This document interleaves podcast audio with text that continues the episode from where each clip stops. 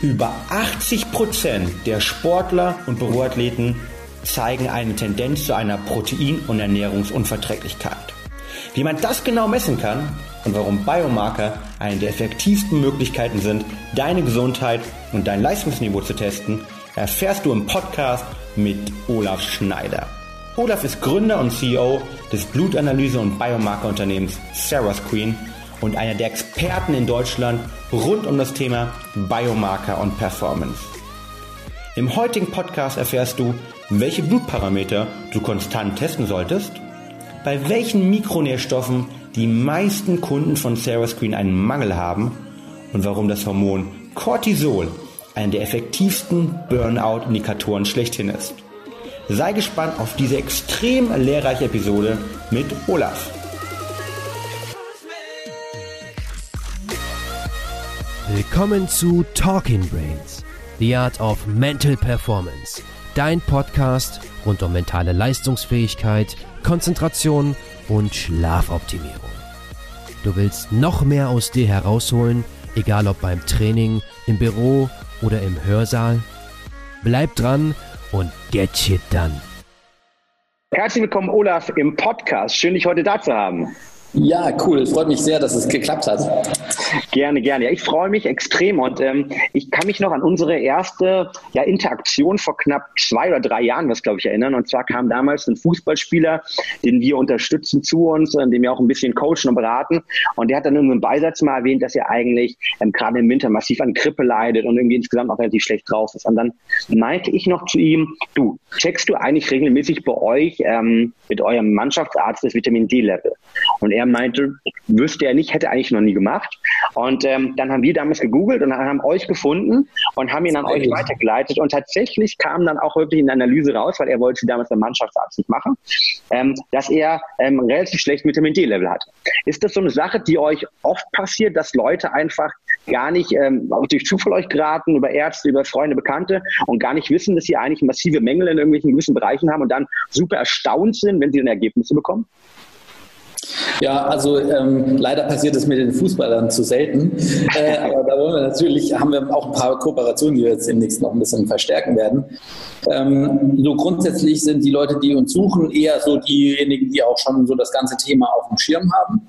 Aber wenn, wenn Kunden oder Mitarbeiter das an Verwandte, Freunde und Bekannte empfehlen, dann ist es immer eine Überraschung. Und das ist eigentlich das das Tragische, weil äh, selbst ähm, so das Bundesgesundheitsministerium und verschiedene andere Ministerien haben das mal untersucht und es gibt so eine deutsche Verzehrstudie, die ist nicht ganz aktuell, aber die kommt zu dem Ergebnis, dass bis zu 91 Prozent der Deutschen zu wenig Vitamin D zu sich nehmen und von daher glaube ich, also würde ich das Thema immer pushen und mir ist es auch lieber, Leute messen das beim Arzt, als sie messen es gar nicht. Hm, verstehe ich total. Ähm, das heißt, ähm, um das nochmal kurz zusammenzufassen, beziehungsweise um den Ausblick zu liefern, ihr stellt ja äh, nicht nur Vitamin D-Biomarker her oder Vitamin D-Tests her, wo ich das Vitamin D-Level testen kann in meinem Blut, sondern auch viele, viele verschiedene andere ähm, Tester, Biomarker, über die wir in unserem heutigen Podcast ja auch sprechen werden. Ähm, erzähl uns doch mal, ähm, wie ist das Ganze entstanden? Äh, wie ist das letztendlich passiert? Ich habe gerade im Vorgespräch gehört, seit 2012, 2013 gibt es euch. Ähm, damals war die wahrscheinlich noch extremst innovativ aktiv in diesem Bereich als einer der ersten unterwegs.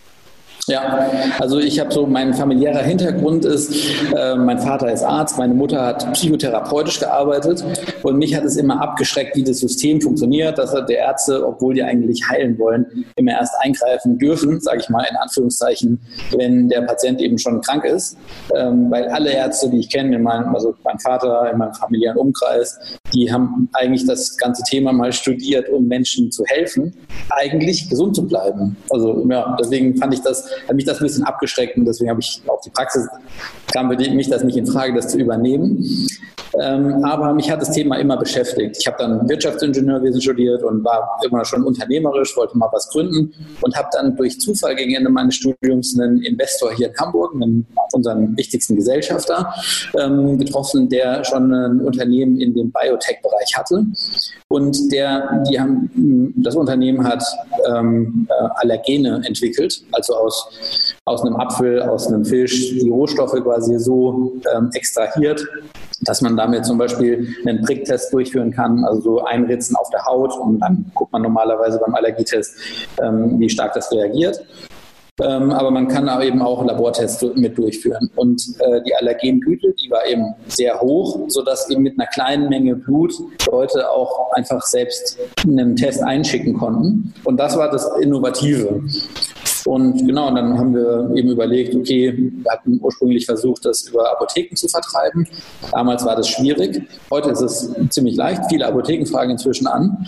Ähm, und dann haben wir uns eben entschieden, okay, dann lass doch ähm, das direkt an Endkunden versuchen zu kommunizieren. Und das hat ganz gut geklappt. Dann haben wir es eben als reines Online-Unternehmen gestartet und dann die wichtigsten Biomarker schnell dazugenommen. Und neben Allergien und Unverträglichkeiten sind es eben Vitamin D, Histaminintoleranz und dann kamen noch viele weitere hinzu. Cool. Ähm, ihr habt das Ganze ja, wie gesagt, wie du auch schon sagst, mittlerweile ähm, expandiert. Apothekenfragen an, ähm, viele Sportler. Ich habe euch auf der FIBO, wir haben uns der FIBO ja gesehen, da waren ja auch ganz, ganz viele Sportler bei euch am Stand ähm, und sehr interessiert. Glaubst du, dass das ganze Thema ähm, Selbsttest, Selbstmedikation vielleicht auf der Metaebene auch ein Spiegelbild einer gesellschaftlichen Entwicklung gerade ist? Nimmt ihr das auch so wahr? Nimmst du das so wahr? Ja, also extrem würde ich sagen. Also wir wachsen irgendwie seit, seit Anfang an ziemlich zufriedenstellend, ziemlich gut. Aber ich glaube, wenn man so richtig versucht, es zu verstehen, ist es sogar ein bisschen so ein Weg zurück zu alten Weisheiten, weil ähm, aus meiner Sicht war Medizin und Gesundbleiben eigentlich immer so eine, eine Community-Aufgabe. Also früher war das mal so der der, der Weise im Dorf oder dann später oder der Schamane und später dann die Oma, die eigentlich immer passiv kontrolliert haben, bis zu, ob die Familien oder Stammesmitglieder gesund sind. Und sobald einer leichte Abweichungen hatte, wurde da eben eingegriffen. Und heute haben wir eigentlich so ein System, wo wir eigentlich warten, bis jemand schon richtig krank ist und dann schon selbst merkt, okay, jetzt bin ich so krank, jetzt muss, brauche ich Hilfe und dann erst zum Arzt geht.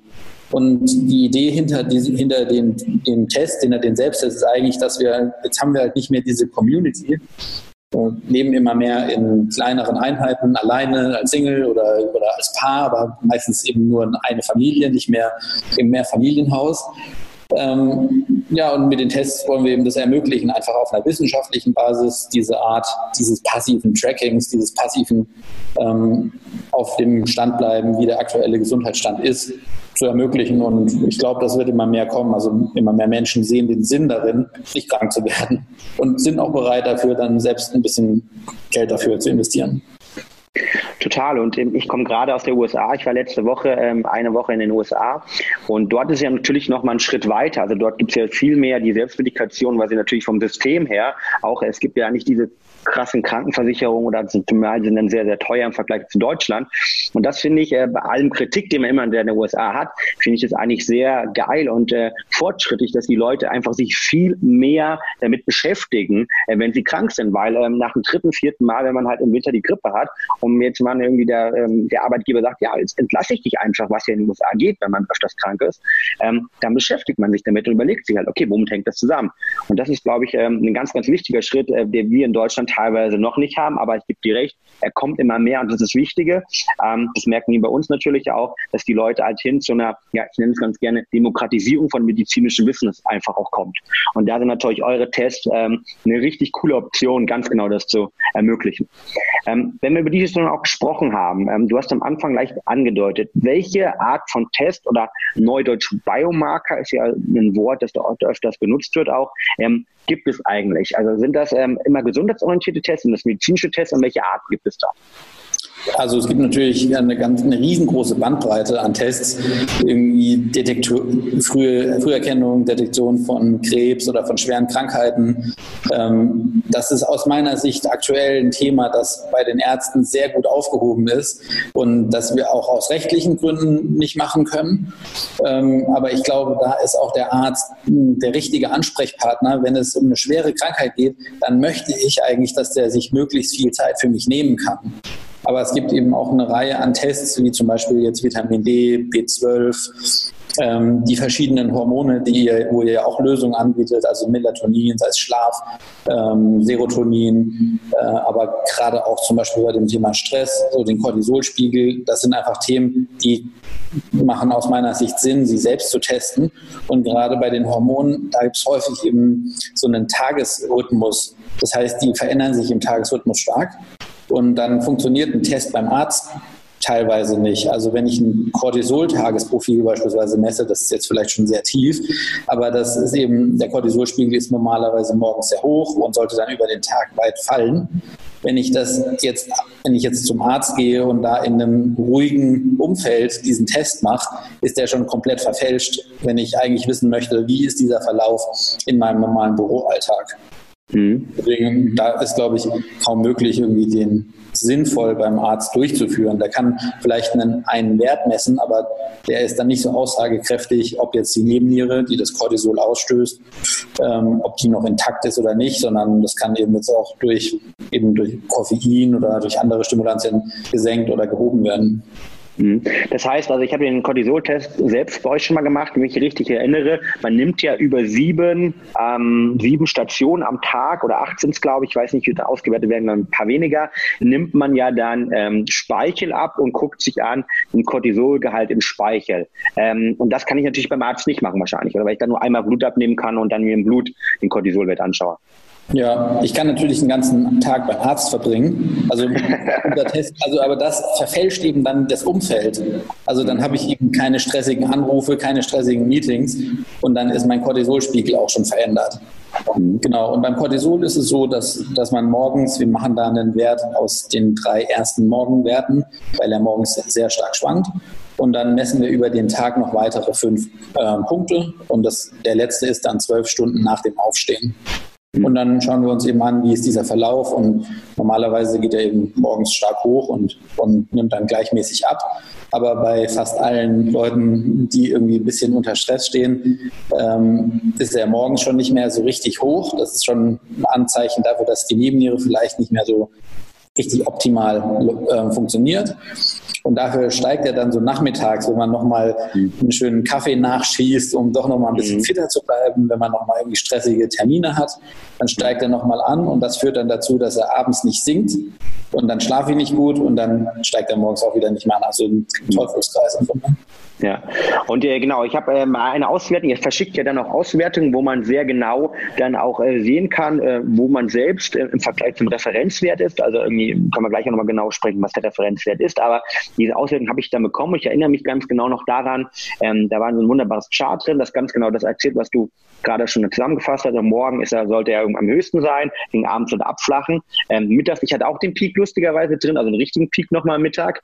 Ähm, nach oben oder nach unten? Äh, nach oben, nach oben auch, ja. ja. Wobei er morgens auch relativ hoch war, ähm, mittags ein bisschen drüber, glaube ich. Ähm, und ähm, abends hat sich ein Glück abgeflacht hat. Und dieses abgeflacht ist ja wichtig, weil sonst können wir halt nicht einschlafen, weil wir ganz viel Stress haben. Und Cortisol ist ja auch der Antagonist von Melatonin, ähm, über wir auch nochmal gleich sprechen können. Aber ich habe, was mich erstaunt hat damals in dem Chart war, dass wenn man dann richtig im Burnout ist, beziehungsweise neu, dass man das Burnout versteht, dass dann der wirklich kaum noch Cortisol gebildet werden kann. Also dass da der wirklich am Boden ist. Also nicht, wie man denkt, die sind überstresst, die Menschen. Das heißt, Cortisol müsste ja ganz, ganz oben sein, sondern genau das Gegenteil der Fall. Das Cortisol ist schon so unten. Äh, womit hängt damit zusammen? Weil die kein Cortisol mehr bilden können oder? Also es hängt im Grunde die erste Reaktion auf Stress ist genau die, die du beschreibst. Also ähm, Cortisol hilft dem Körper Energie zur Verfügung zu stellen und normalerweise wurde das eben ausgestoßen in einer Situation, wo wir eben unter in Gefahr waren. Das heißt, äh, es taucht irgendwie ein Säbelzahntiger hinterm Busch auf und dann müssen wir eine Weile rennen. Dann hilft uns Cortisol dabei, Energie zur Verfügung zu stellen. Heute führt es dazu, ja, jeder Anruf, jede Nachricht auf dem Handy kann einen ähnlichen Impuls auslösen. Ähm, obwohl der Stress, der Stressor ist vielleicht nicht so lebensbedrohlich, aber das weiß die Nebenniere, die das Cortisol ausscheidet, weiß es eben nicht. Das heißt, die schüttet den ganzen Tag immer ein bisschen Cortisol aus.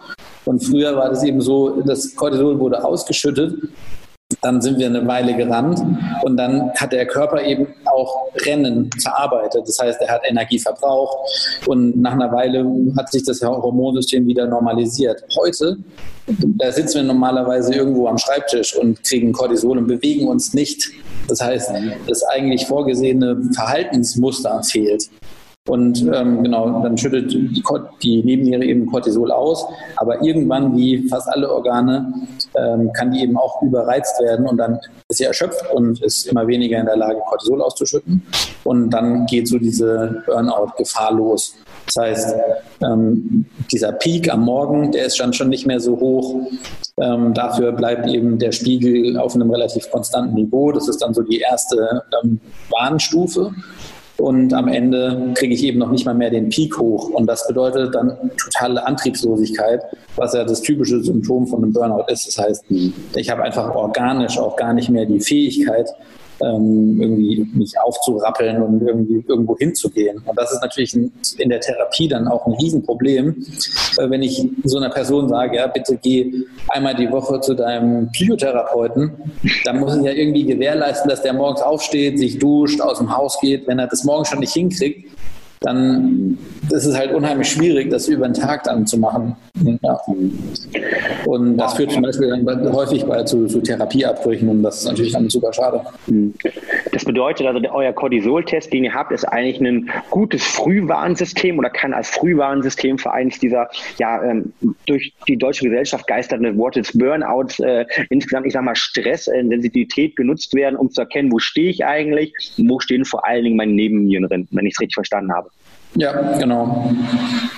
Und so setzen wir es auch ein, zum Beispiel ja. äh, so im betrieblichen Gesundheitsmanagement ähm, nutzen das einige Partner, um genau das zu ermöglichen, halt zu gucken, gibt es Leute, die man selbst merkt es nicht. Also ich fühle, habe noch nie gefühlt, ob jetzt meine Nebenniere schon sehr erschöpft oder nicht, nicht so arg erschöpft ist.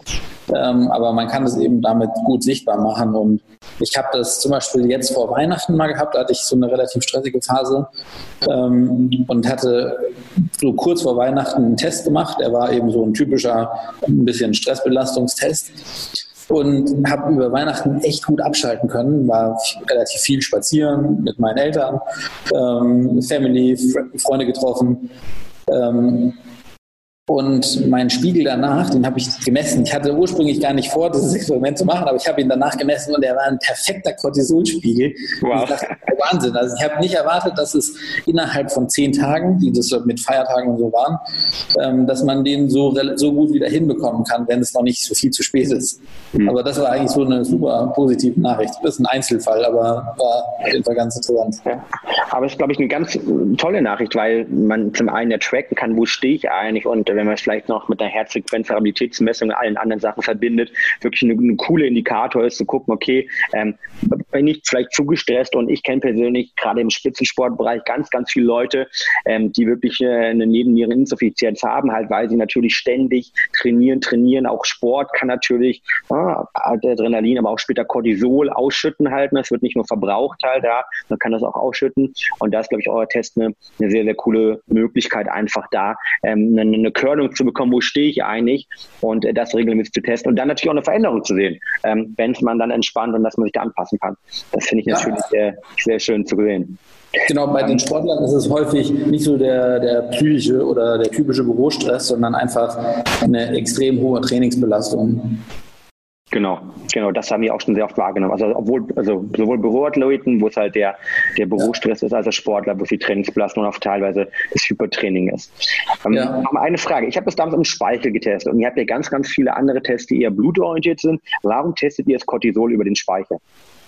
Ja, also man, es gibt, man kann meistens verschiedene, also Hormone auf verschiedene Weise testen. Ähm, und in dem Fall war, ist der Speichelwert eben der aussagekräftigere Wert.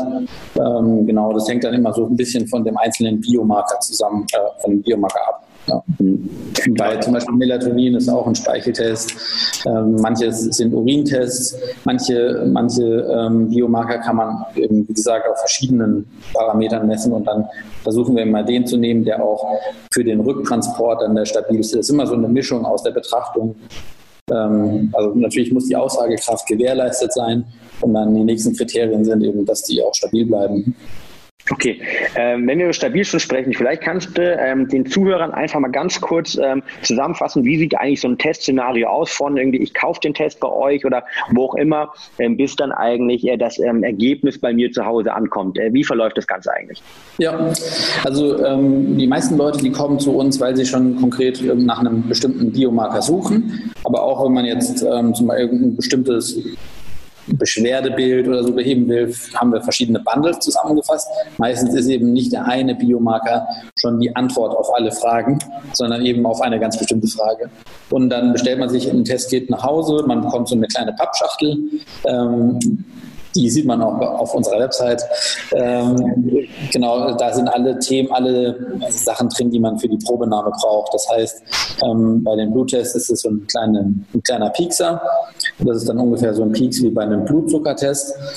Ähm, beim Speichel, äh, bei den Speicheltests sind es so kleine Röhrchen mit Strohhalmen oder in Zukunft haben wir auch welche mit ähm, wie man so aus dem, aus dem Krimis kennt, mit ähm, Abstrich und so einem kleinen Wattestäbchen im Mund. Ja.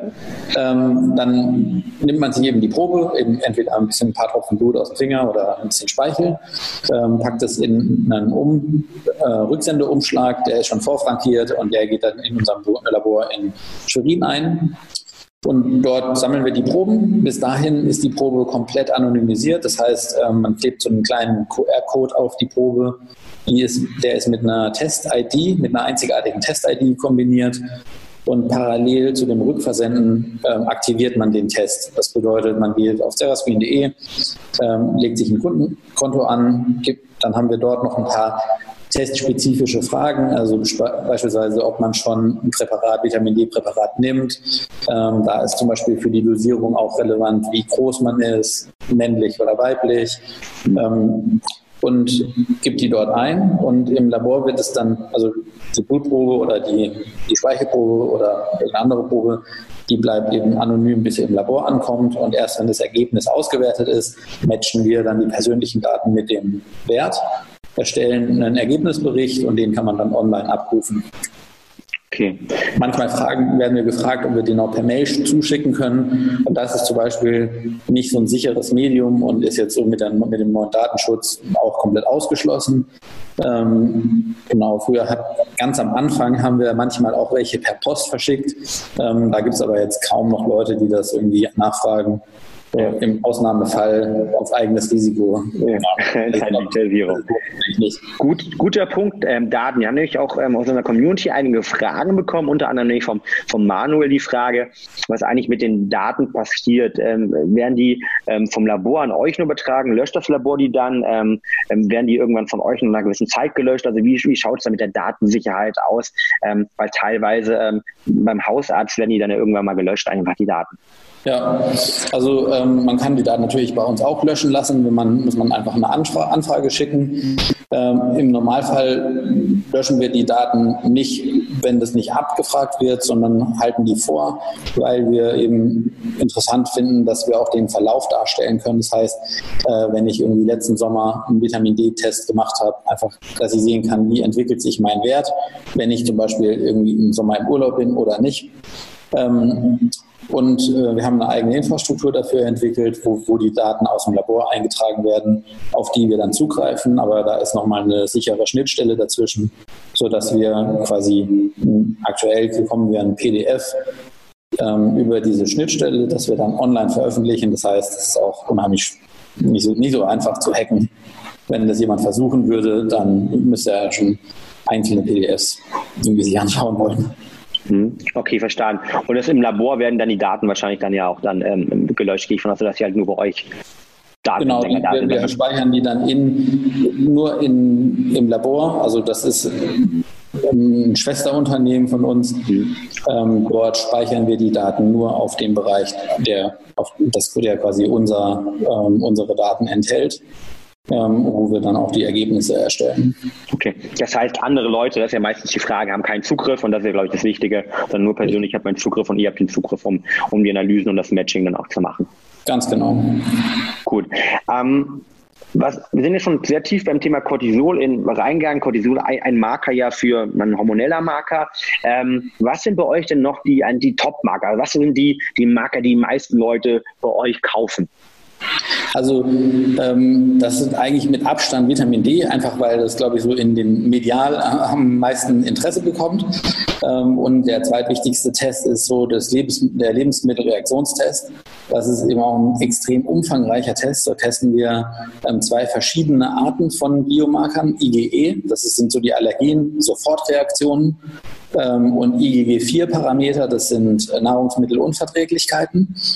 Und bei IgE, das ist im Grunde eine ähnliche Reaktion oder fast identische Reaktion, die auch bei einem Pricktest beim Hausarzt gemessen wird. Das heißt, ähm, ich esse eine Erdbeere zum Beispiel und wenn ich dagegen allergisch bin, dann innerhalb von wenigen Minuten bis zu 20 Minuten, ähm, dann schwillt eben irgendwie mir, mir, mir das Gesicht an oder wenn ich einen Pricktest mache, sehe ich das, die Rötung auf der Haut.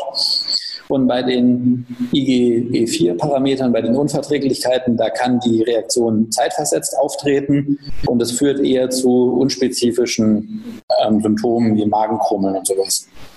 Ähm, und dann die nächsten wichtigen Tests sind so schon so bei Männern Testosteron, bei Frauen Eisen. Die haben, da ist es glaube ich fast ähnlich hoch, dass die einen sehr niedrigen Spiegel haben wie bei Vitamin D.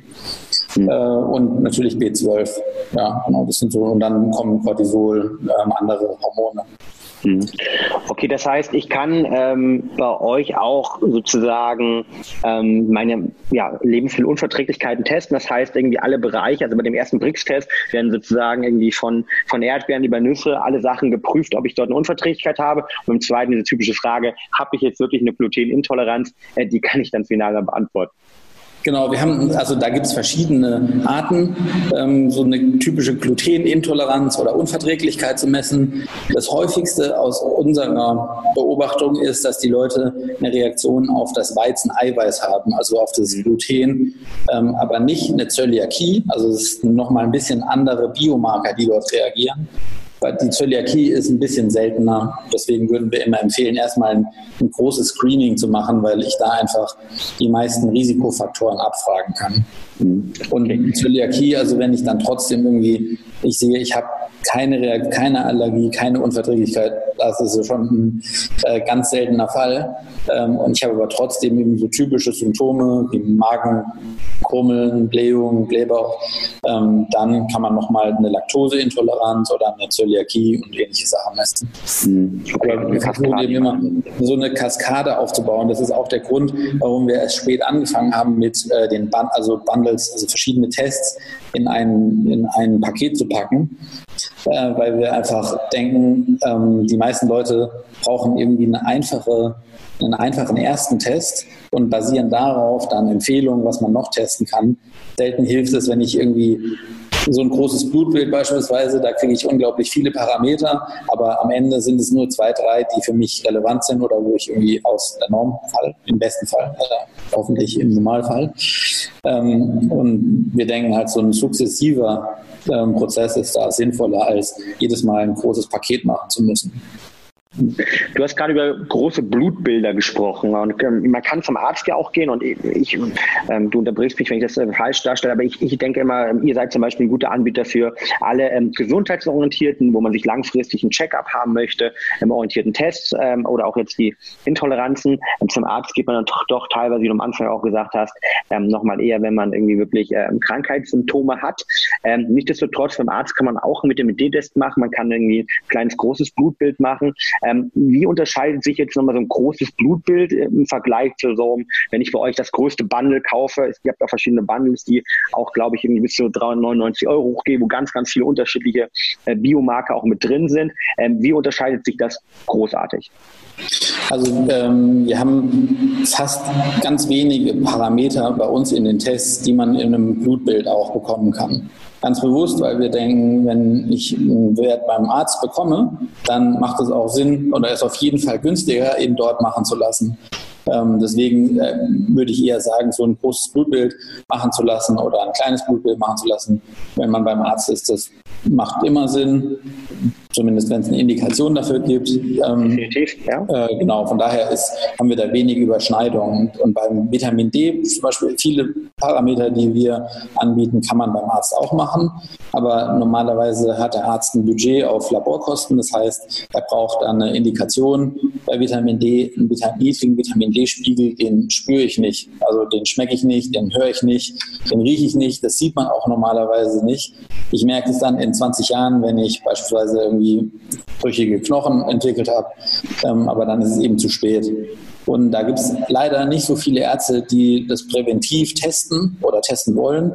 Ähm, aber wenn das jetzt der persönliche Arzt macht, dann würde ich das auch empfehlen. Wenn man die Zeit hat, einen Termin dort zu machen, dann ist das auf jeden Fall sinnvoll. Lieber machen Leute den Vitamin D-Test oder einen anderen Test beim Arzt als gar nicht. Ja, definitiv. Und ich komme ja auch aus einem äh, medizinisch sehr vorgeprägten Elternhaus und kann das definitiv bestätigen. Ähm, leider sind Mediziner einfach dazu angehalten, eben nicht präventiv zu arbeiten, weil es auch eine Budgetierung gibt. Und deshalb glaube ich, für alle Leute, die sich was Gutes tun wollen, die ja auch ähm, zum Beispiel Beispiel merken, äh, dass man sich schlecht fühlt im Winter. Ähm, da, da habe ich zum Beispiel persönlich doch gemerkt, dass ich mich einfach schlecht gefühlt habe und habe Vitamin D-Test von euch gemacht. Wir haben zum Beispiel allen Mitarbeitern damals zu Weihnachten auch ein großes Vitamin D-Test-Portfolio äh, geschenkt und haben dort auch gesehen einfach, ähm, dass halt viele Leute gesagt haben, Mensch, ich habe dann Vitamin D supplementiert, habe mich auch wirklich besser gefühlt und das Ganze nochmal getestet und wirklich bessere Werte auch gehabt. Und ähm, wenn man über Werte spricht, also man kommt ja dann auch, ähm, wie gesagt, diese Aus, ähm, ja, die, die, die Aus ähm, von euch und die Analyse. Und man sieht halt ähm, seinen persönlichen Wert im Vergleich zum Referenzwert, also zu einem gelben und roten Bereich auch. Ähm, und da ist natürlich die Frage, was sind so generell Marker, die am meisten bei euch quasi nicht mehr im Referenzbereich liegen? Ähm, ja, also insbesondere Vitamin D, das wird auch durch viele andere Studien gestützt, aber das äh, deckt sich ungefähr mit unseren Ergebnissen auch. Ähm, Kannst du sagen, wie, gefühlt fast jeder ist äh, nicht im, im, im optimalen Bereich oder wie ist das? Also wir haben das neulich mal ausgewertet und bei uns sind es ein bisschen mehr Leute als im Bevölkerungsdurchschnitt. Ähm, wir haben so ein bisschen die Hoffnung, dass die Leute, die vielleicht bei uns schon mal einen Test gemacht haben und jetzt einen zweiten Test machen, dass sie quasi schon proaktiv waren und viele nutzen die Tests auch zum Überprüfen, ob jetzt eine Erhöhung des Spiegels funktioniert hat. Ähm, aber es sind trotzdem so zwischen, ich glaube, im Winter waren es so um die 75 bis 80 Prozent und wow. jetzt im Sommer sind es so immer noch so über 50, meistens so 60. Wir, wir werten das im, ähm, das werden, genau, wir werten das wöchentlich aus. Ja. In einem, wir haben so ein, ein Projekt, wo wir, wo wir uns anschauen, ähm, was die Leute dann machen, wenn sie das rausgefunden haben. Äh, genau, da, da liegen diese Zahlen ungefähr in dem Bereich. Ja. Ähm, abgesehen von Vitamin D. Halt, 60 Prozent ist immer noch ein bisschen besser als ja. die 80 bis 90, die in dieser großen Verzehrstudie herausgekommen sind. Das stimmt. Krass. Ähm, was denn abgesehen von Vitamin D? Du hast Eisen schon angedeutet bei Frauen. Ähm, ja, wahrscheinlich einfach äh, wegen der Regel könnte ich mir jetzt auf erste Hypothese ja. vorstellen, eine Thematik. Ähm, das ist klar. Was sind noch so Sachen, wo die vielleicht auch interessant sind, dass dort viele Leute vielleicht Unverträglichkeiten haben oder doch Mangelerscheinungen haben?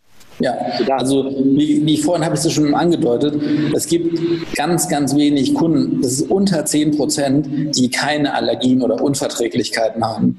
Und bei den Allergien, da wissen die meisten Leute das irgendwie einzuschätzen, weil man eben was isst und dann relativ schnell spürt und nicht so viel Zeit zwischen dem Symptom oder der Beschwerde und dem Essen liegt.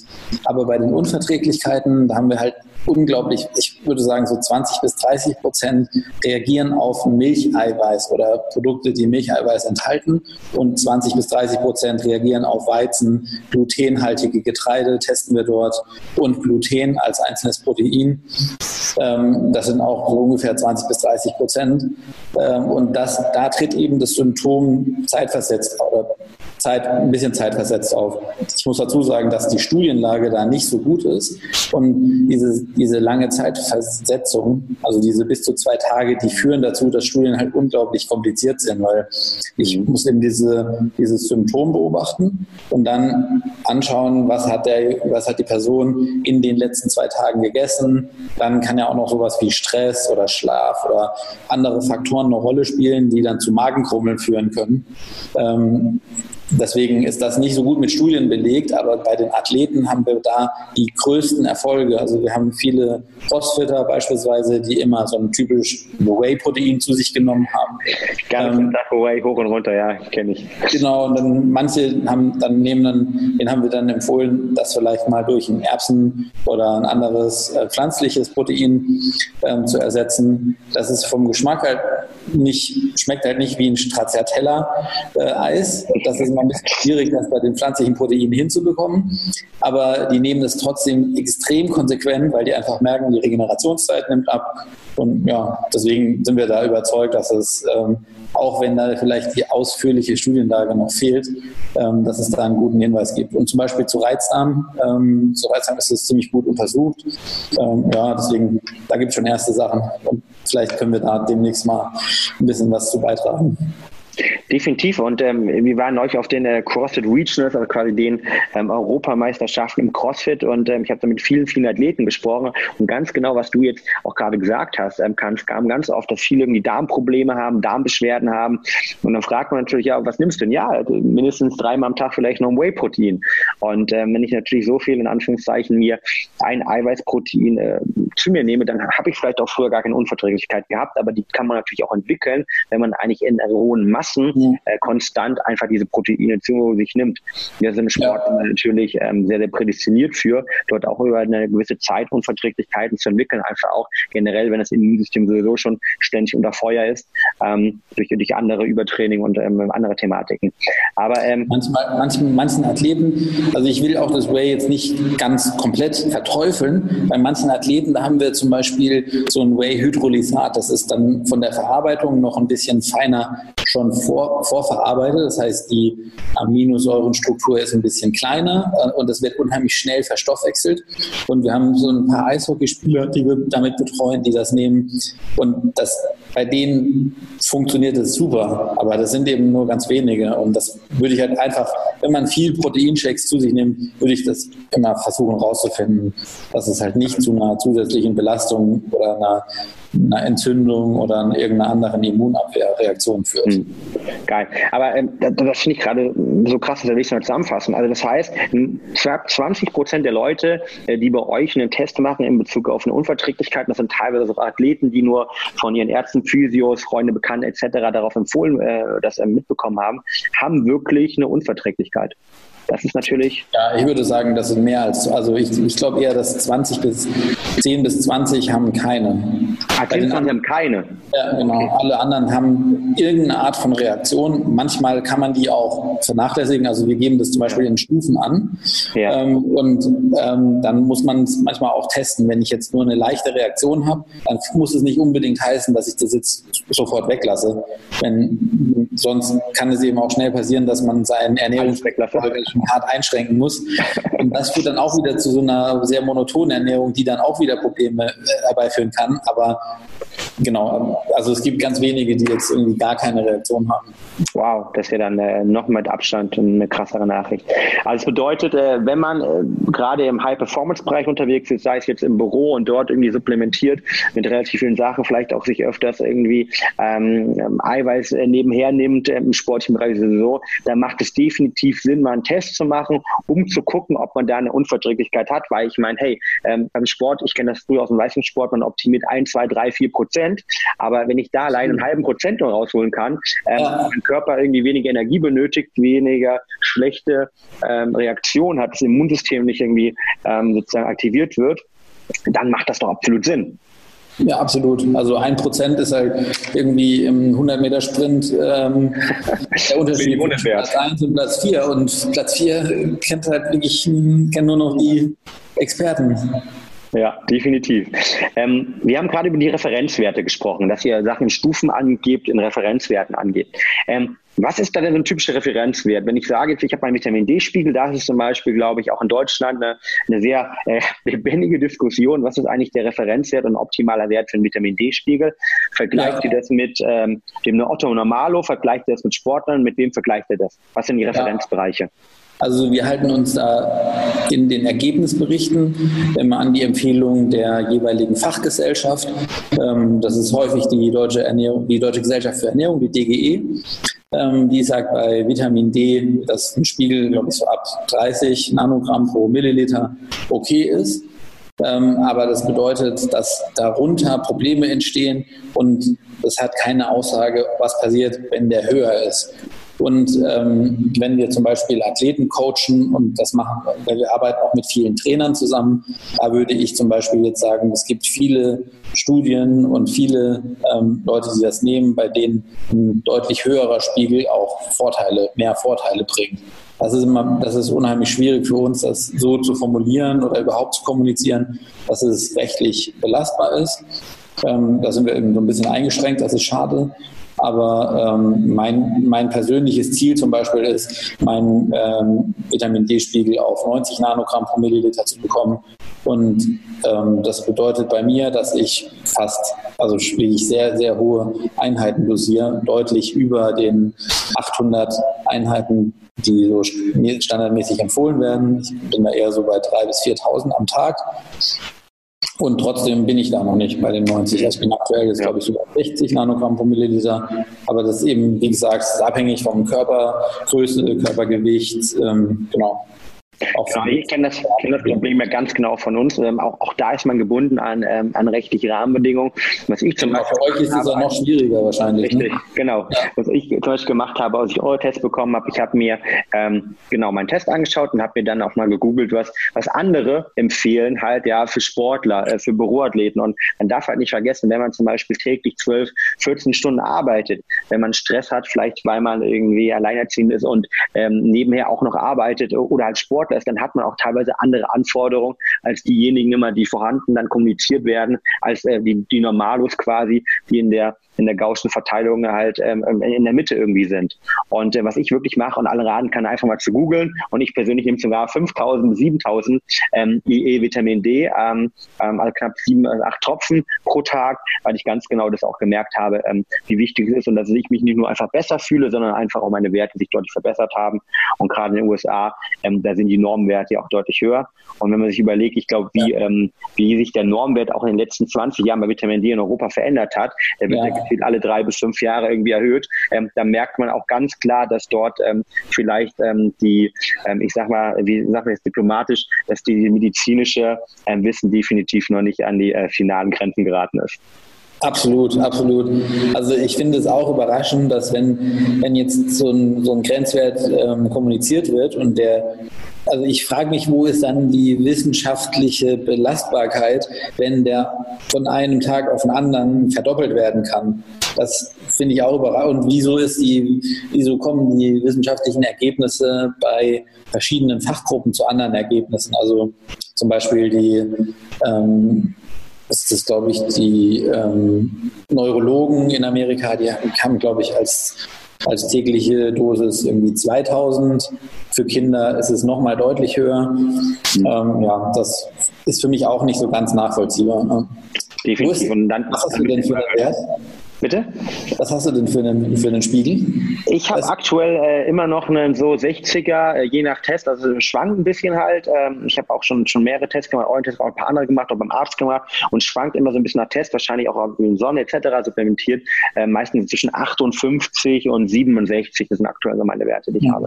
Ähm, ja, apropos Sonne, ich würde auch ja. immer empfehlen, mit der Sonne, Sonne zu supplementieren. Also das ja. ist natürlich der Hammer äh, und funktioniert auch viel besser. Also einfach in die Sonne legen. Jetzt dieser Sommer ist ja bietet es auch an.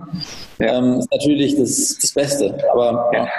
Halt, wir haben Vorgespräch, wenn man den ganzen Tag im Büro sitzt, selbst wenn man hinter der Glasscheibe sitzt, dann geht es nicht. Also Definitiv. Also wir haben ja im Vorgespräch schon drüber gesprochen. Aktuell haben wir hier in äh, Berlin äh, knapp 32 Grad. Ähm, wir sind gerade beide am Schwitzen, haben uns auch entschieden, deshalb ja. die Podcastaufnahmen nicht als Video aufzunehmen. Ähm, und ich glaube, Sonne sollte immer definitiv bei Vitamin D die erste Möglichkeit sein. Ähm, auch da ganz wichtig, eine Frage, die ich ganz oft bekomme, wie ist es eigentlich mit, den Tagescreme, die ich benutze? Genau, wenn ich halt einen Lichtschutzfaktor drin habe, in der Tagescreme, was leider die meisten Tagescreme vor allen Dingen bei, bei Frauen habe, dann hat natürlich mein mein Körper oder meine Haut massive Probleme, letztendlich äh, Vitamin D ähm, dann später auch zu bilden, weil ich einfach nicht genügend aufnehme der Sonne. Richtig. Und deshalb ähm, da auch wirklich drauf achten, ähm, 15, 20, 30 Minuten am Tag ähm, mal äh, rausgehen, äh, je nach Sonnenlage und sich wirklich die Sonne auszusetzen, ist nötig. Und dann das Ganze zum Beispiel testen und euch überwachen lassen. Und wenn es dann immer nicht klappt, ähm, haben wir ja auch zum Beispiel wir ein äh, Supplementierungsprodukt, die die Tropfen damit supplementieren. Ich glaube, das ist der, der richtige Ansatzpunkt. Ja, das kann ich übrigens sehr empfehlen. Also es ist, das ist mein, mein Premium-Produkt, steht bei mir immer auf dem Schreibtisch und immer morgens, wenn ich äh, mich ins Büro setze, dann, also ich muss es mir irgendwo hinstellen, wo ich es halt auf keinen Fall übersehen kann. Und dann lacht mich immer das äh, Brain Effect. Vitamin D an. Vitamin D mit Vitamin K, genau, sehr gut. Genau, mit Vitamin ähm, Genau. genau. Wenn, wenn wir jetzt nochmal über das ganze Thema ähm, von Vitamin D noch ein bisschen, bisschen weitergehen, ähm, ähm, was sind eigentlich ähm, für, was hast du für Marker, die du testest oder was sind Marker, die du Leuten empfehlen würdest, eigentlich regelmäßig zu testen, auch wenn man gesund ist? Also Lebensmittelreaktionen, den, den Test braucht man nicht so oft so durchzuführen, weil das sich nicht so stark verändert. Ich mache das trotzdem so einmal im halben Jahr, aber unseren Kunden würde ich das so häufig nicht empfehlen. Ähm, für mich ist es leicht verfügbar und ähm, bisschen billiger wahrscheinlich auch. Ein bisschen günstiger, genau. Und ich, ähm, es interessiert mich eben auch zu sehen, wie sich was verändert, wenn ich jetzt zum Beispiel auf also Weizenprodukte weg, weglasse und Milch habe ich jetzt ein bisschen gestrichen, nicht so ganz konsequent. So jeden Morgen habe ich noch einen Kaffee Cappuccino, dann sehe ich eben, gehen meine Milchmarker wieder hoch. Dann teste ich natürlich regelmäßig Vitamin D. Ähm, da würde ich sagen, es ist so sinnvoll, wenn man jetzt einen niedrigen Spiegel hat und den erhöhen will, würde ich nach zwei, drei Monaten nochmal wiederholen. Ansonsten einfach Anfang des Herbstes gucken, dass der Spiegel hoch ist, dann so Mitte im Winter ähm, werden so die Depots und die Speicher angegriffen und meistens ist der Wert im Frühling, so März, Anfang April am niedrigsten, weil einfach die Sonne dann am längsten weg war und der Körper keine Möglichkeit hatte, außer Supplementierung, außer durch Supplementierung den Spiegel zu erhöhen. Ich gucke ab und zu mir Cortisol an, gerade wenn ich jetzt irgendwie eine höhere Stressbelastung habe. Ja, und dann, ich habe mir natürlich alle Tests, führe ich ab und zu mal durch, aber das sind so, die ich regelmäßig mache. Mhm. Genau, bei Vitamin B12 beispielsweise, das würde ich auch immer mal, das würde ich auch als Check empfehlen, aber ich esse Fleisch und mein Spiegel ist da hervorragend, deswegen teste ich dann nicht mehr so oft. Eisen ist bei mir auch super und dann, ja, habe ich da nicht so einen hohen Bedarf, sonst würde ich da sagen, okay, kann man, sollte man auf jeden Fall im Blick behalten und das würden, das ist zum Beispiel das auch, was wir den Athleten empfehlen, und wenn wir so Einzelpersonen betreuen, dann, dann sind das auch so die Tests. Und natürlich, genau. also die meisten Menschen bei uns, wir haben gerade ähm, so, was sind die häufigsten Probleme und ähm, Symptome ausgewertet und das ist natürlich Schlaf mit Abstand. Ungefähr 30 Prozent aller Kunden haben, haben entweder ein Problem mit Müdigkeit, Erschöpfung oder Schlaf. Und dann sind natürlich so Sachen wichtig wie Serotonin, Melatoninspiegel. Ähm, da habt ihr ja auch interessante, super Produkte, die einem dann helfen können. Aber wenn ich halt Probleme mit dem Schlaf habe, dann führt es häufig auch dazu, dass ich irgendwie mein Stresslevel nicht in den Griff bekomme, dass ich irgendwie über, die, über eine längere Zeit irgendwelche Magen-Darm-Themen entwickeln kann. Ähm, deswegen Schlaf ist das A und O. Und wenn ich das irgendwie einfach in den Griff bekommen kann, ja, Boah, genau. Also Schlaf ist ja auch eine meiner Lieblingsthemen und äh, du hast gerade Serotonin, Melatonin angesprochen, beide unglaublich relevant für den Schlaf, weil Serotonin, unser Glückshormon, wird ja dann abends in Melatonin umgewandelt ähm, und das Melatonin, unser Schlafhormon, brauchen wir halt, um nicht nur schnell einzuschlafen, sondern vor allen Dingen einen hohen Anteil an Tiefschlafphasen und REM-Phasen zu haben. Und da, äh, du hast angesprochen, habt ihr auch zwei Tests für. Ähm, gehen wir mal vielleicht kurz auf den Melatonin-Test ein. Ähm, es kam auch eine Frage hier vom, ähm, vom Frank halt. Ähm, Melatonin, ähm, wie kann ich das testen? Teste ich das bei euch über den Speichel oder über das Blut? Gibt ja beide Möglichkeiten. Ähm, ja. macht, du hast, glaube ich, schon vorher angedeutet, ihr macht es über den Speichel, ne? Genau, richtig.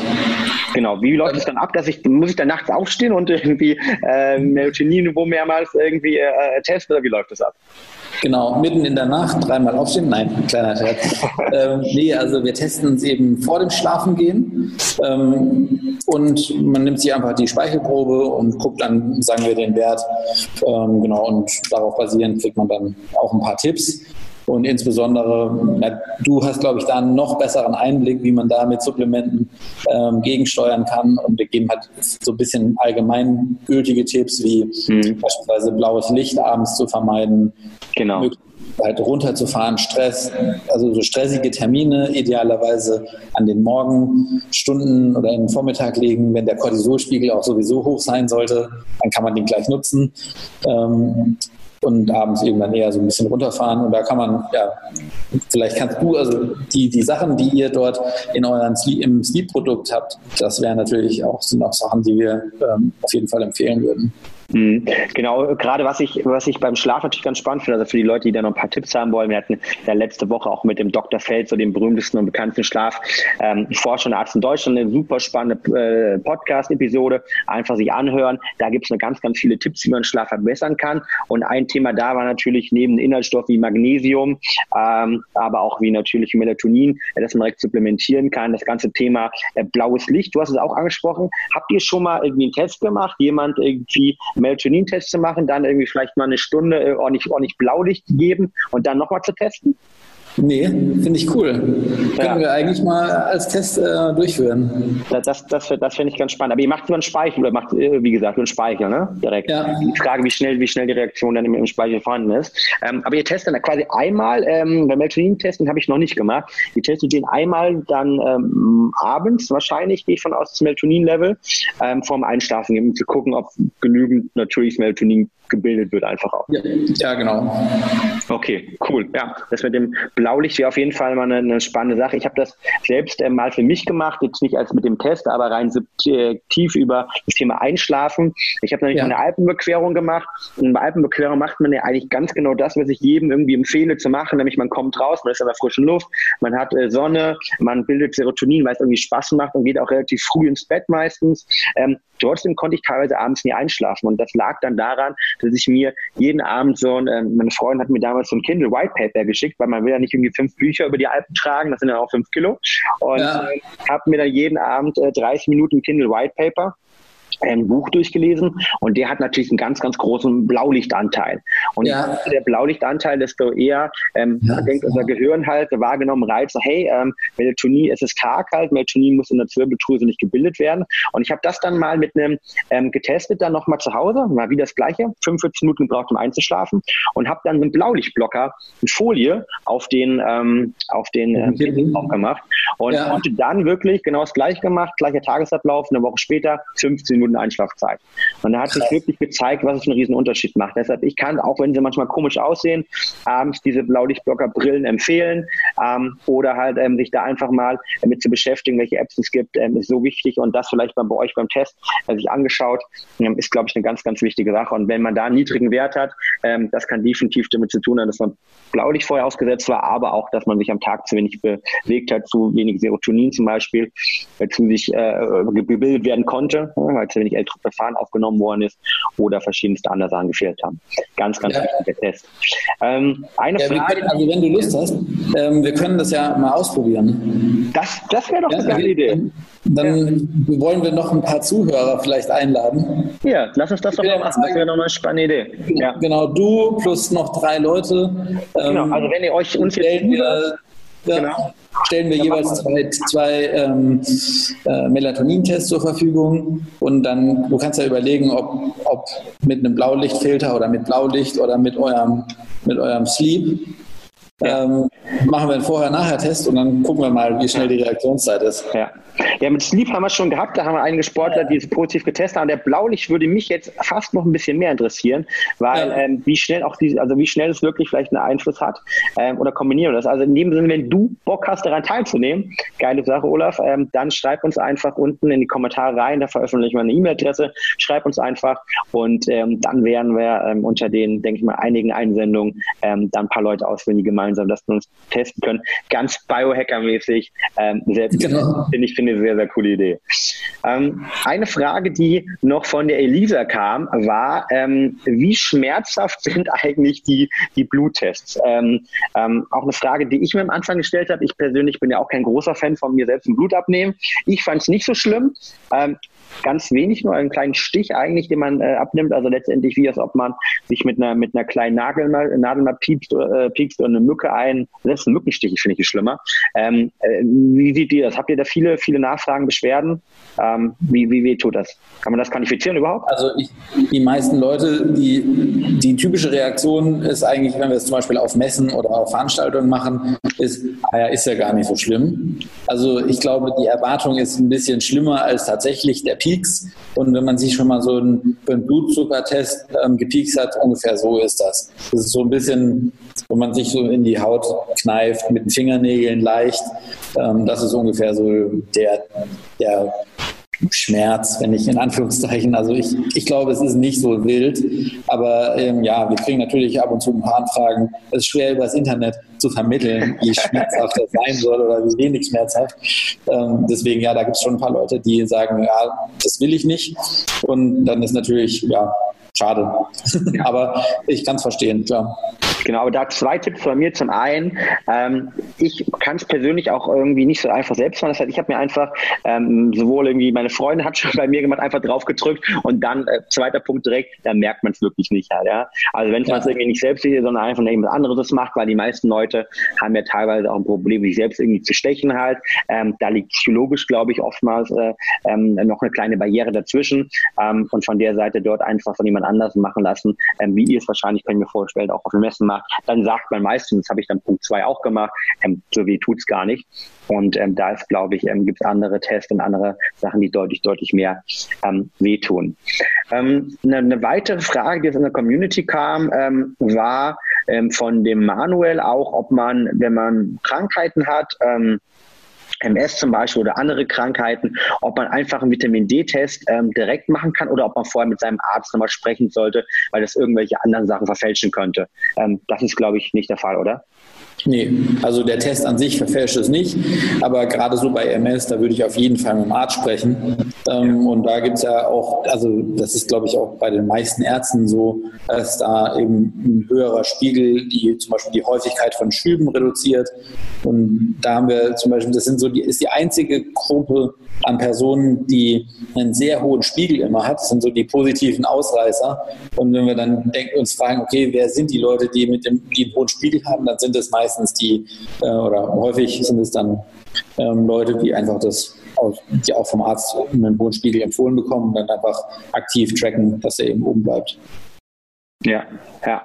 Ähm, eine weitere Frage, die ich ganz spannend finde, die wir von der Franzi bekommen haben, ob ähm, bei den Hormontests, die er auch anbietet, ähm, ob da ähm, die Einnahme von der Pille zum Beispiel irgendwelche ähm, Ergebnisse verfälscht. Ähm, das ist natürlich sehr detailliert ist, aber habt ja. ihr da Informationen zu?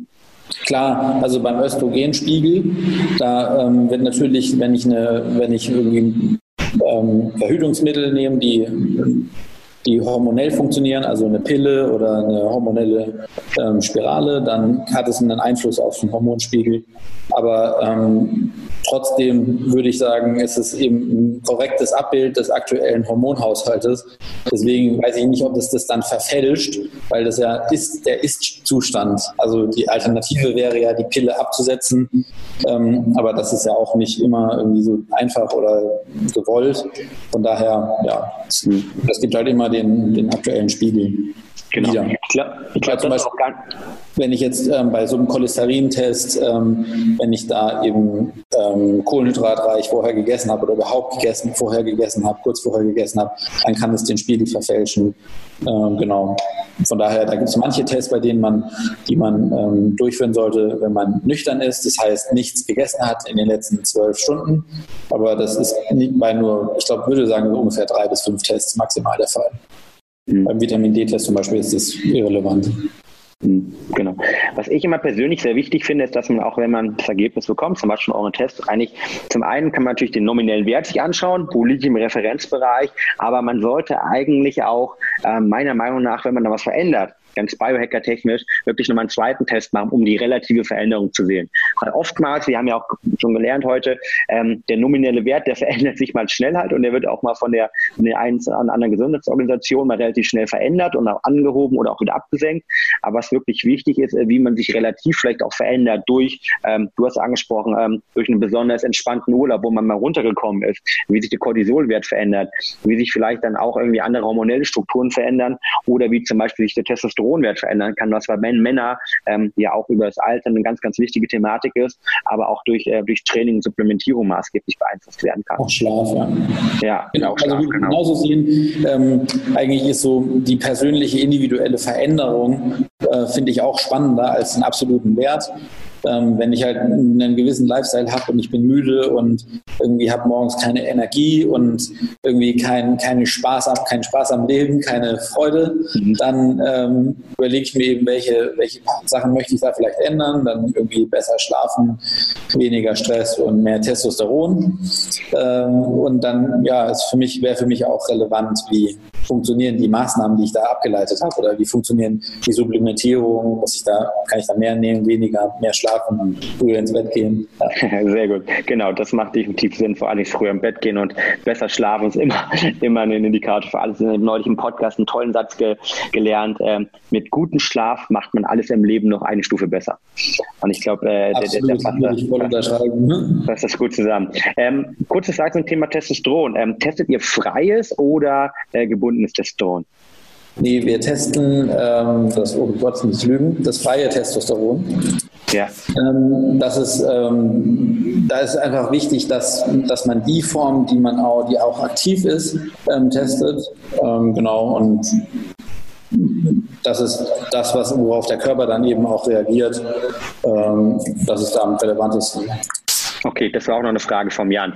Und jetzt ja. noch die letzte Frage von Franzi aus der Community. Äh, Franzi hat den Vitamin D-Test bei euch schon auch gemacht, ähm, mit gutem Ergebnis. Ähm, da hast du schon ähm, das schon teilweise beantwortet, nämlich äh, wie oft man es wiederholen sollte. Das hast du am Anfang ja, glaube ich, vor ein paar Minuten schon gesagt. Also könnt ihr nochmal zusammenfassen. Ähm, definitiv, wenn man eine Veränderung haben will, macht es, glaube ich, Sinn, in, nach einem Monat nochmal zu tra tracken, wenn man zum Beispiel sie erhöhen will und sonst ab immer äh, Richtung ähm, Herbst und im Winter dann nochmal äh, zu gucken, äh, wie man dann steht. Das waren, glaube ich, deine Aus Ausführungen dort, oder?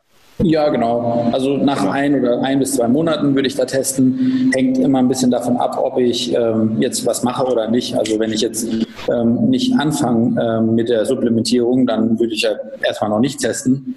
Aber wenn ich jetzt irgendwie sage, okay, ich möchte so schnell wie möglich den Spiegel erhöhen, dann würde ich so nach einem Monat ja, anfangen zu testen. Genau. Und wir geben dort zum Beispiel auch an, wenn ich jetzt, es gibt so einen ganz, ganz coolen ähm, Vitamin D-Rechner, also da kann ich, ähm, ich kann dir den Link schicken, den können wir vielleicht in die Kommentare packen. Machen wir definitiv. Ähm, da kann ich quasi eingeben, was ich für einen Wert habe, was wie, wie mein Körpergewicht und so ist und wo ich hin will. Und dann kommt dort auch eine Supplementierung raus und ähm, auch eine, also Einheiten pro Tag für die nächsten zehn Tage, wenn ich das ganz schnell erreichen will, oder für die nächsten 30 Tage, kann man dann selber so ein bisschen rumspielen. Wir geben dort, wir haben immer eine Empfehlung in unseren Berichten, das ist immer so unsere Standardempfehlung, die folgt immer einem bestimmten Muster, aber dort kann man eben sagen, nee, ich möchte das irgendwie so schnell wie möglich erhöhen und dann rechnet es eben den neuen Wert aus mega gut. Und gerade wenn man sich vorher noch äh, mit beschäftigt hat, wo man wirklich hin möchte, vielleicht auch noch zusätzliche die Ärzte gesprochen hat, zusätzliche Ressourcen gelesen hat, unterschiedliche ärztliche Meinungen konsultiert hat, dann ist äh, das, glaube ich, eine ganz ähm, gute Möglichkeit, einfach auch zu sagen, okay, äh, da weiß ich ganz genau, welchen Wert ich haben möchte und wie komme ich dorthin. Ja, cool. Ähm, vielleicht zum Schluss habe ich noch ein paar generelle Fragen, äh, wo wir vielleicht mal kurz weggehen von dem ganzen Thema ähm, Biomarker im Spezifischen, was ihr anbietet, sondern generell zu Biomarkern. Ähm, was ähm, empfiehlst du eigentlich noch für Biomarker zu testen für die, die High Performer? Wir haben viele von unseren Kunden, die sind im Büroalltag, haben ganz, ganz ambitionierte Ziele, die haben beim Sport ambitionierte Ziele, die arbeiten teilweise in Schichtarbeit, machen trotzdem noch Leistungssport. Ähm, was sind generell so, ähm, so Biomarker, die du vielleicht ja auch noch nicht im Portfolio habt, im ersten Zukunft ins Portfolio reinbekommen wird oder die auch schon habt aktuell, die du denen ähm, sozusagen beim Thema Performance empfehlen würdest? Ähm, also ich würde immer, hm, also ich versuche mit denen, ich versuche mal welche zu finden, die wir noch nicht haben, wobei wir natürlich immer versuchen, genau solche Fälle abzudecken. Deswegen haben wir so, so langsam alle dazugenommen. Ähm, also ich würde auf jeden Fall für High Performer mit Vitamin D anfangen. Dann äh, würde ich gucken, dass der Cortisolspiegel passt. Das gibt eben gerade so den Kick morgens, um schnell aus dem Bett zu kommen, um auch mal vor dem Wecker aufzuwachen ähm, und nicht irgendwie zehn Snooze-Phasen durchmachen zu müssen. Ähm, dann würde ich ähm, bei sowohl bei Männern als auch bei Frauen Testosteron anschauen und halt alle Probleme versuchen zu eliminieren. Also das heißt, wenn ich nicht gut schlafen kann oder schlecht schlafen kann, dann gegebenenfalls ein Melatonin-Test. Genau, bei Frauen Eisen ist super wichtig für die Sauerstoffversorgung. Das heißt, der, wenn der Spiegel nicht hoch ist, dann ist es unglaublich schwierig, Sauerstoff im Blut zu transportieren. Ähm, und das ist eben typisch ein Frauenproblem, bei, auch bei manchen Männern, aber deutlich weniger. Und wenn ich gerade so mentale Leistungsfähigkeit ist Vitamin B12 ein interessanter Biomarker. Ähm, genau, und so, wir haben so ein paar Sachen noch nicht, die beziehen sich dann eher so auf ähm, Darmgesundheit. Ähm, genau, da, wenn man halt da ganz konkrete Probleme hat, dann wäre zum Beispiel so Zonulin ähm, noch ein interessanter Biomarker, den man bei uns leider noch nicht bekommt, aber da arbeiten wir dran. Und cool. in Zukunft wollen wir noch ähm, uns zum Beispiel das Mikrobiom anschauen. Das ist wichtig fürs Immunsystem. Wäre jetzt vielleicht so relevant, um sich zu präventiv zu schützen. Da kann man aber auch schon mal Zinklevel erhöhen, draußen spazieren gehen. Das ja. ist gut für Immunsystem. Das ist immer gut, Bewegung ist immer gut. Aber gerade das Mikrobiom ist, glaube ich, ein ganz ähm, interessantes Feld, das auch in den USA immer mehr kommt. Ähm, Gibt es viele, viele Unternehmen, die jetzt auch im Bereich von ähm, ja, Mikrobiomanalyse, Stuhlgang, Test einiges machen. Und gerade der Darm ist ja erstmal sozusagen, ähm, über dem werden alle Inhaltsstoffe, Makro-, Mikroinhaltsstoffe aufgenommen. Ähm, da werden sie verarbeitet und äh, wenn ich äh, keinen vernünftigen Darm habe, keine vernünftige Darmgesundheit habe, ähm, dann fängt da meistens eigentlich auch das Problem an äh, von Mikroentzündung über viele, viele andere Thematiken. Und äh, wenn wir schon... Genau, also genau, es, du hast eigentlich vollkommen recht, das ist vielleicht sogar ein bisschen zu kurz gekommen. Also äh, im Dünndarm werden im Grunde alle wichtigen Nährstoffe, Mikronährstoffe aufgenommen. Das heißt, wenn dort die Schleimhaut beschädigt ist, ist oder belastet ist, dann muss ich natürlich auch viel mehr Vitamin D zu mir nehmen, weil es einfach nicht so gut in den Körper kommt. Oder viel mehr Eisen oder viel mehr Magnesium. Ähm, deswegen ist so die Darmgesundheit ist so also halt, der Darm ist eigentlich so ein mega Organ. Das ist leider, hat leider so ein schlechtes Image immer noch, aber je mehr ich in dem Bereich arbeite, desto mehr, mehr bin ich davon fasziniert, was das halt eigentlich kann. Ähm, klar, und das muss natürlich ähm, top sein. Dann, dann habe ich mit allen anderen Themen viel weniger Probleme. Also dann kriege ich meine Nährstoffe alle leichter auf den auf einen guten Level, wenn sie da nicht sind. Und das Schöne ist ja, genau, die, Faszination für den Darm, die kann ich komplett teilen, weil ähm, da passiert zum Glück aber auch einiges und das ist so wichtig. Und auch da haben wir einen geilen Podcast mit äh, Professor Emmeran Meyer, also nicht dem amerikanischen Darmspezialist schlechthin, ähm, der auch das äh, Buch Darm das zweite Gehirn geschrieben hat, äh, mittlerweile weltweit eines der absoluten Bestseller in diesem Bereich.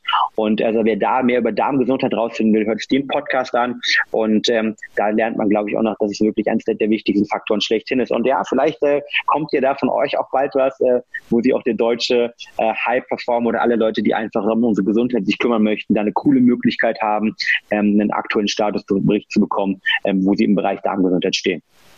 Äh, ja, sicher. Dieses Jahr noch, aber konkreteren Zeitplan kann ich leider nicht versprechen. Ja, aber das, das ist schön, dass da was kommt.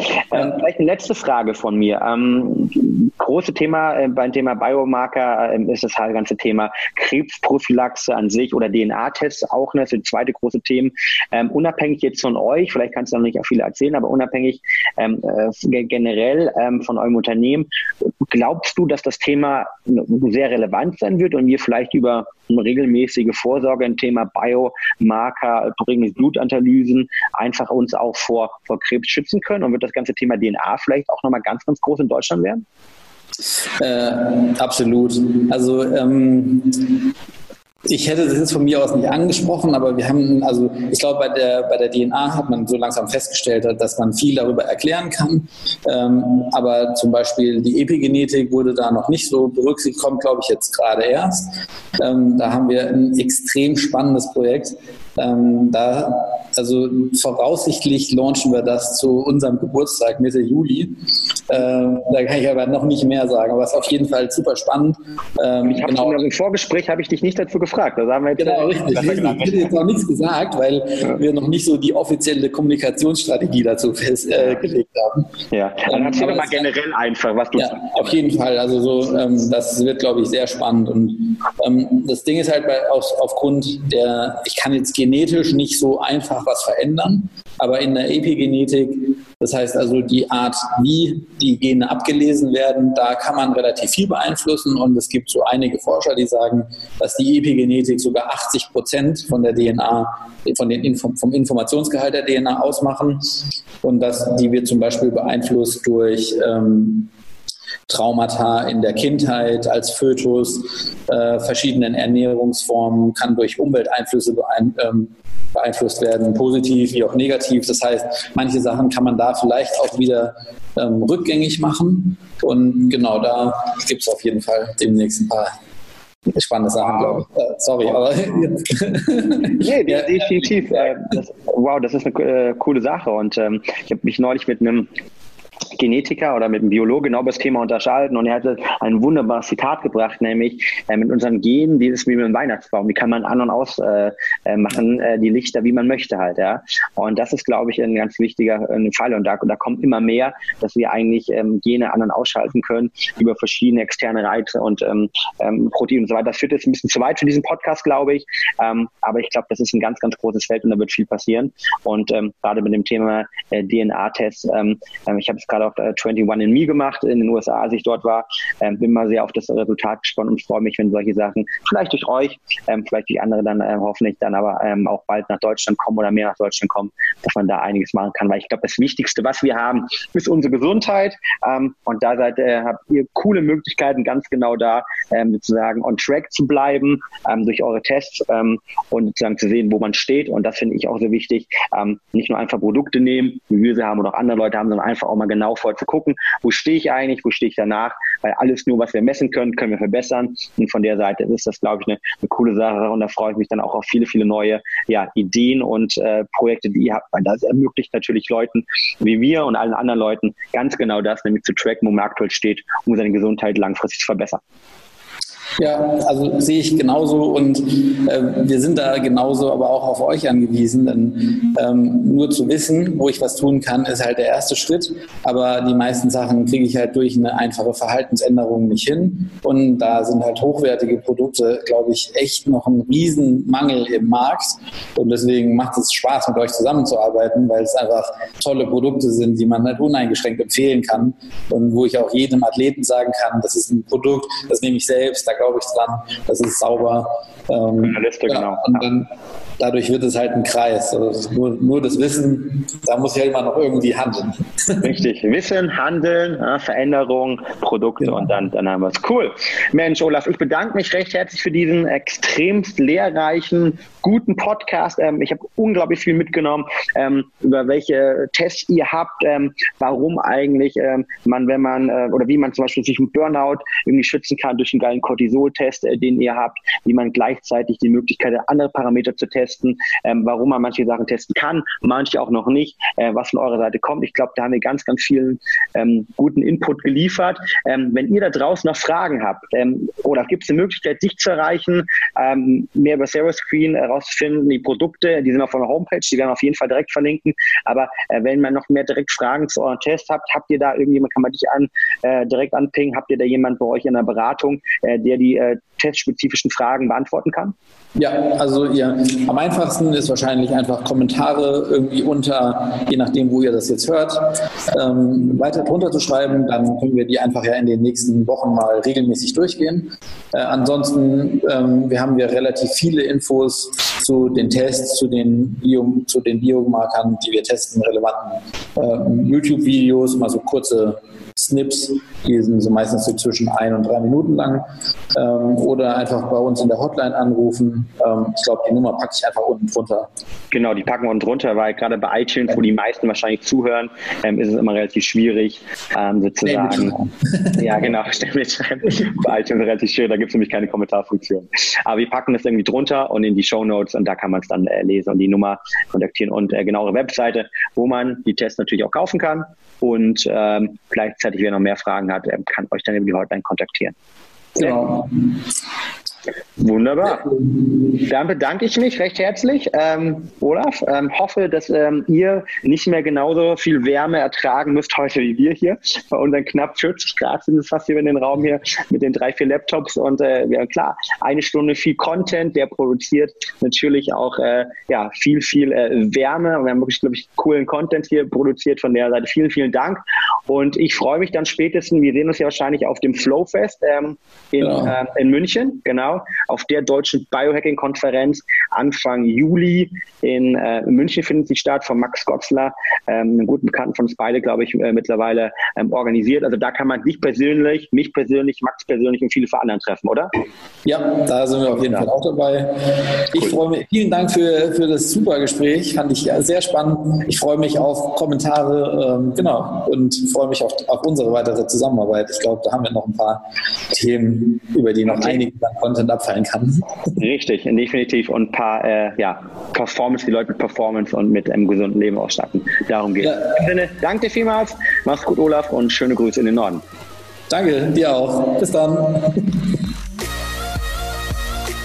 Du hast Ideen für spannende Gäste rund um das Thema mentale Performance oder zu unserem Podcast? Dann schreib uns gerne eine Mail unter podcast at brain-effekt.com. Wir freuen uns auf deine Nachricht. Und vergesst nicht, uns eine Bewertung zu hinterlassen.